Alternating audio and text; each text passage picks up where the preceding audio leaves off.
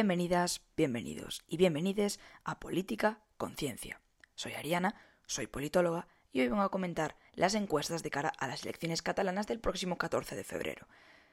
He de deciros que he cogido la encuesta realizada por el CIS y sus resultados que salían hoy y he cogido GAT3, que es una empresa también que se dedica a, entre otras cosas, a hacer encuestas preelectorales y básicamente me han gustado los resultados porque creo que dan para bastante debate porque, bueno, como sabréis, el mundo de las encuestas en ciencias sociales no es una ciencia exacta, ya que dependen mucho de las opiniones y de los métodos que se utilicen. Entonces, dependen, por un lado, de las opiniones que muestren o de las intenciones de voto que nos muestren la ciudadanía, así como de las propias percepciones de pues, su clase social, su situación económica, en fin, etc. Depende mucho lo que nos contesten de percepciones individuales de las personas. Y luego los resultados también van a depender de la metodología que utilicen las empresas, o en este caso las instituciones, para llegar a esos resultados. Entonces, por eso encontramos tantas diferencias en las encuestas. No quiere decir esto que estén equivocadas, ni mucho menos por ser así. De hecho, se llevan haciendo así años y es la manera que tenemos desde las ciencias sociales de vaticinar un poco o de intentar averiguar cuál va a ser el comportamiento electoral. Hay que tener en cuenta que va a haber voto oculto, que va a haber otro tipo de factores que van a suceder en el medio de, de, nuestra encuesta y son factores que no vamos a poder controlar, no vamos a poder controlar que un encuestado o encuestada nos mienta y nos diga que tiene intención de votar a un partido y en realidad acabe votando a otro. Pero bueno, hecha esta aclaración acerca de las encuestas, electorales, es un mundo bastante apasionante, la verdad. Puede parecer una fricada, pero realmente es muy interesante ver este tipo de vaticinios porque luego a posteriori nos permiten comparar y ver dónde hemos podido fallar, si ha habido sesgos y demás. Y bueno, creo que en esta ocasión va a ser bastante interesante porque, no sé si lo sabréis, pero desde que el PSOE entró en el gobierno, estaba habiendo bastantes críticas a cómo están gestionando el Centro de Investigaciones Sociológicas por parte de Tezanos, que es, bueno, el jefazo de allí.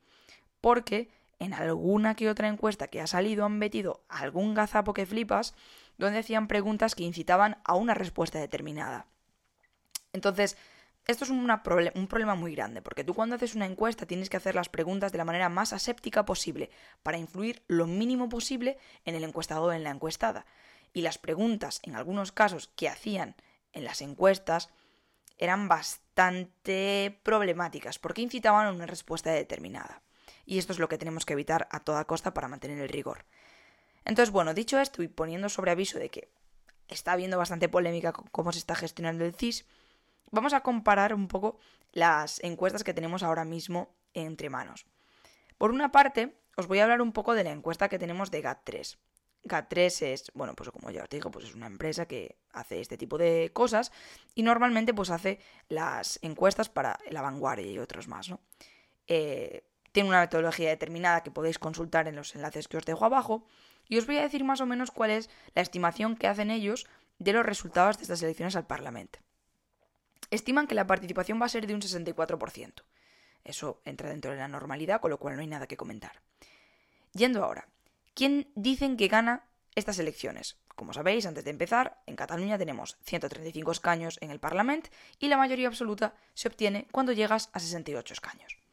Entonces, a Esquerra Republicana le dan entre 37 y 39, a Junts per Cat 31, a la CUP 4 o 5, al PDCAT entre 0 y 1, al PSC 29-30, a Cataluña en Común 6-7, a Ciudadanos 13, al PP 8 y a Vox 4.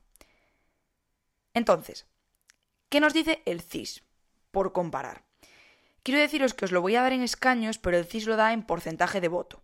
Entonces, hice ahí un cálculo lo más rápido que pude, intentando aproximar. Así que probablemente los datos que os voy a dar no sean totalmente precisos, porque no pude poner decimales y demás a la hora de hacer el cálculo, porque soy totalmente de letras, entonces hice un cálculo más o menos para que tenga comparabilidad de lo que os estoy diciendo. Entonces, el CIS nos dice que a Esquerra le da entre 25 y 26 escaños. Son bastantes menos, más de 10 menos, de los que les da GAT3. A Junts per Cal le dan 20, 11 menos de los que les da GAT3. A la CUP le dan alrededor de 9, que yo creo que aquí el cálculo mío está bastante sesgado y probablemente sean menos. Al PDCAL le dan 1, es decir, en eso coinciden GAT3 y, y el CIS, y al PSC le dan 32, o sea, le dan dos escaños más de lo que le dan en GAT3. A Cataluña en común le dan hasta 12, que son pues, unos cuantos más de los que le daba eh, GAT3. A Ciudadanos le dan 10, mientras que GAT3 le daba 13. Al PP le dan entre 7 y 8, lo cual coincide. Y a Vox le dan entre 8 y 9, lo cual son 4 escaños más de lo que nos decía GAT3. Entonces, primera duda que me asalta cuando yo miro estos datos y digo, wow, eh, vale que el PSC no está muy sobreestimado en comparación a lo que nos dicen otras encuestas, pero es que los dos principales competidores del PSC, que son Esquerra y Junts per Cat, están muy infraestimados. Sería rarísimo que, dada la situación, Esquerra Republicana perdiese hasta 10 escaños. Es bastante complicado que pueda pasar eso. E igual para Junts per Cat. Son los partidos dominantes de la esfera política catalana y pensar que se van a dar un batacazo tan importante es un poco iluso. Entonces aquí es donde te cabe preguntarte. ¿Hay algún sesgo en estos datos o en la recopilación de los mismos? Bueno, no pude mirar demasiado la metodología, pero en principio estuve mirando la formulación de las preguntas y sí que es cierto que no me dio la sensación de que metieran ningún gazapo en ninguna ni de que incitasen a la respuesta en ninguna. Con lo cual, luego sería otra cosa que pudiésemos ver en estos resultados una intención de, digamos, como dicen algunos periódicos que estuve consultando, de darle un empujón a Illa y al PSC de Illa para que la gente que está indecisa entre votarlos y no, pues que digan, ah, bueno, pues si van a ganar, pues entonces yo voy a tope con ellos. Esto es un poco conspiranoico y no es muy científico estar opinando esto. Digo que es una de las posibilidades que se presentan dado el historial último que llevan en el CIS de un poco de manipulación, no de manipulación de resultados, sino de falta de rigor en los mismos y en la elaboración de, las encuestas y demás. Y es que además me resulta bastante difícil pensar que Esquerra y Junts per vayan a bajar tanto, porque nada nos dice que vayan a bajar tanto. No hay indicativos, como en el caso de Ciudadanos, que sí que tenemos indicativos muy grandes de que van a perder toda la fuerza que tenían. Porque sí, pasar de 36 escaños a 10, 13 escaños es un batacazo criminal del tamaño de un titán colosal. O sea, tremendo, es tremendo. Esa diferencia es abismal. Entonces, bueno, Aquí habría que ver, en general sabemos que probablemente vuelva a ganar otra vez el bloque independentista, ya que incluso, aunque los datos sean como nos los, como nos los da el CIS, siguen pudiendo llegar a la mayoría absoluta haciendo, eh, digamos, ya sea a nivel coalición o dándose apoyos a la hora de la investidura. Entonces, no en ningún caso me creo que vaya a venir un, un viento diferente y de repente vayamos a tener un gobierno de otro corte diferente, porque nada apunta a ello. Ya lo comentaremos una vez den los resultados. Lo que sí que quiero comentar son tres cosas más. La primera, el resultado del PP. El PP pasaría de unos 4 a unos 8. Y esto es, bueno, bastante interesante. Sí que es cierto que su mejor resultado, si no mire mal los datos o, por ejemplo, no los apunte mal, fueron 18-19 escaños en el año 2012, con un 12% de, de los, del voto total. Ahora tendrían un 5 o 6% del voto total. Sigue siendo un resultado mediocre en comparación a su mejor resultado. Pero, aún así, teniendo en cuenta la fuerza que estaba perdiendo el PP, es un ligero repunte. Lo cual también nos dice que el factor que el sector, perdón, más constitucionalista y más eh, españolista de Cataluña, pues está volviendo a, entre comillas, votar a estos partidos. Y eso lo voy a ligar con mi segundo punto, que era la entrada de Vox en el Parlamento catalán, lo cual es un hito, porque tanto en Cataluña como en el País Vasco como en Galicia eran una fuerza que no tenía nada de relevancia, y que de repente se haya activado este voto más de la ultraderecha es notable, y ya veremos a muchísimas profesionales hablando del tema una vez salgan los resultados de las elecciones, porque sin duda va a dar mucho que hablar, y este leve repunte del bloque constitucionalista y del bloque más de la derecha en Cataluña da que hablar. Sí que es cierto que no es para nada, digamos, algo reseñable, porque al final son, pues, 13, 14 escaños de un total de 135, es muy poco. Pero aún así es muy notable dada la situación política en Cataluña.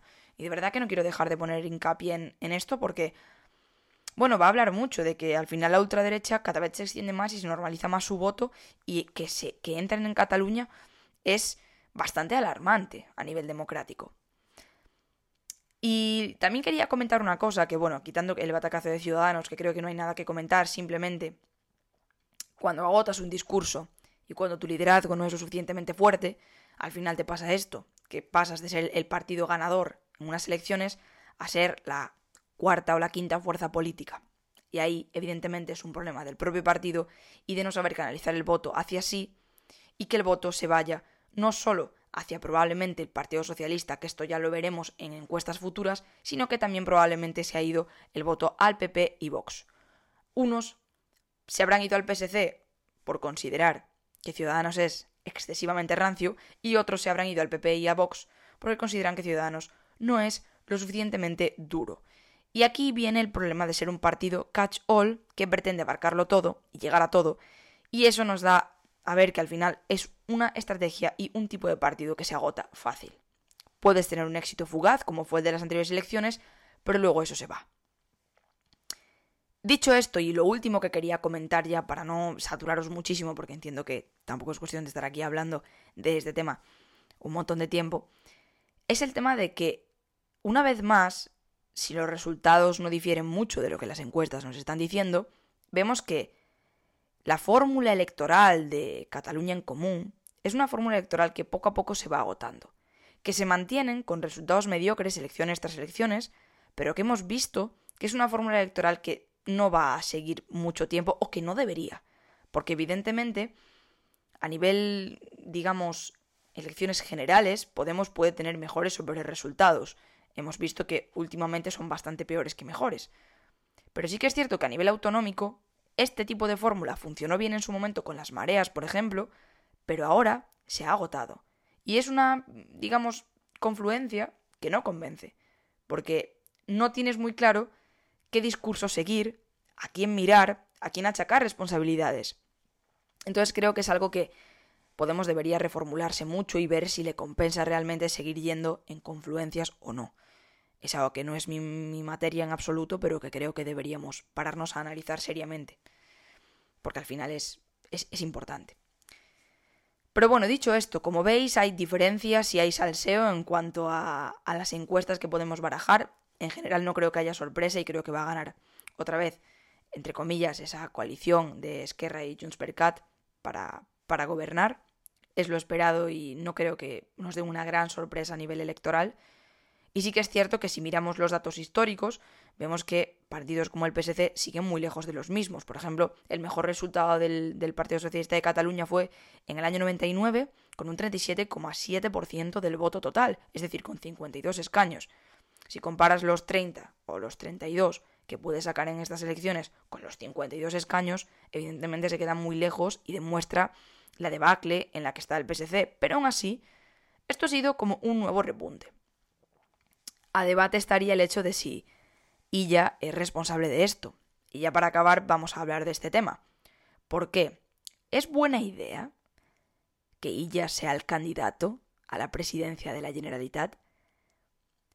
Como ciudadana de a pie puedo tener una opinión diferente, que es básicamente que me parece una estupidez y me parece eh, absurdo quitar al ministro de Sanidad en plena pandemia para llevarlo a unas elecciones donde además va a tener que competir con un liderazgo como el de IZ y tampoco, sí que es cierto que es el candidato mejor visto, pero a ver, sabes, es ella, no es un revilla de la vida.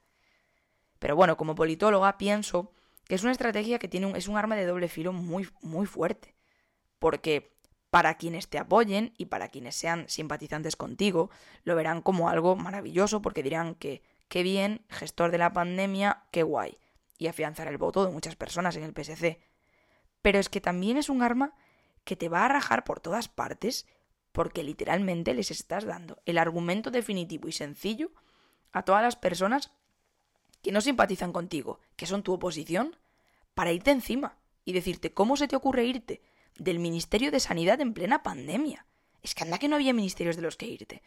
Entonces creo que es una estrategia que los costes no merece para nada los beneficios, pero probablemente los resultados de las elecciones me quiten la razón y este repunte del PSC se deba a ella. Ya veremos hasta qué punto es un factor o una variable tan relevante pero aún así me pareció una estrategia terriblemente arriesgada incluso en el primer momento en que la, escuché. Pero bueno, ya me dejaréis vuestra opinión si queréis en algún sitio.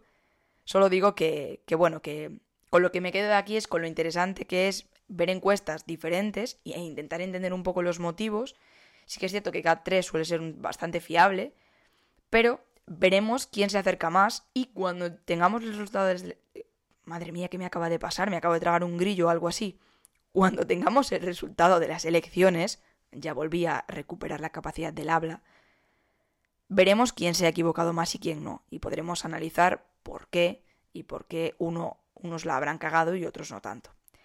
Dicho esto, espero que os guste este formato, me encanta analizar encuestas electorales, me parece un mundo muy interesante y sobre todo en lo que tiene que ver con Cataluña, que ya sabemos que nuestra adorada Españita, hablo desde el punto de vista totalmente ideológico ahora, es algo que, que siempre da para mucha polémica Cataluña. Espero que escuchéis mucho este podcast, espero que os haya sido instructivo y me despido por hoy. Soy Ariana, soy politóloga y esto es Política Conciencia.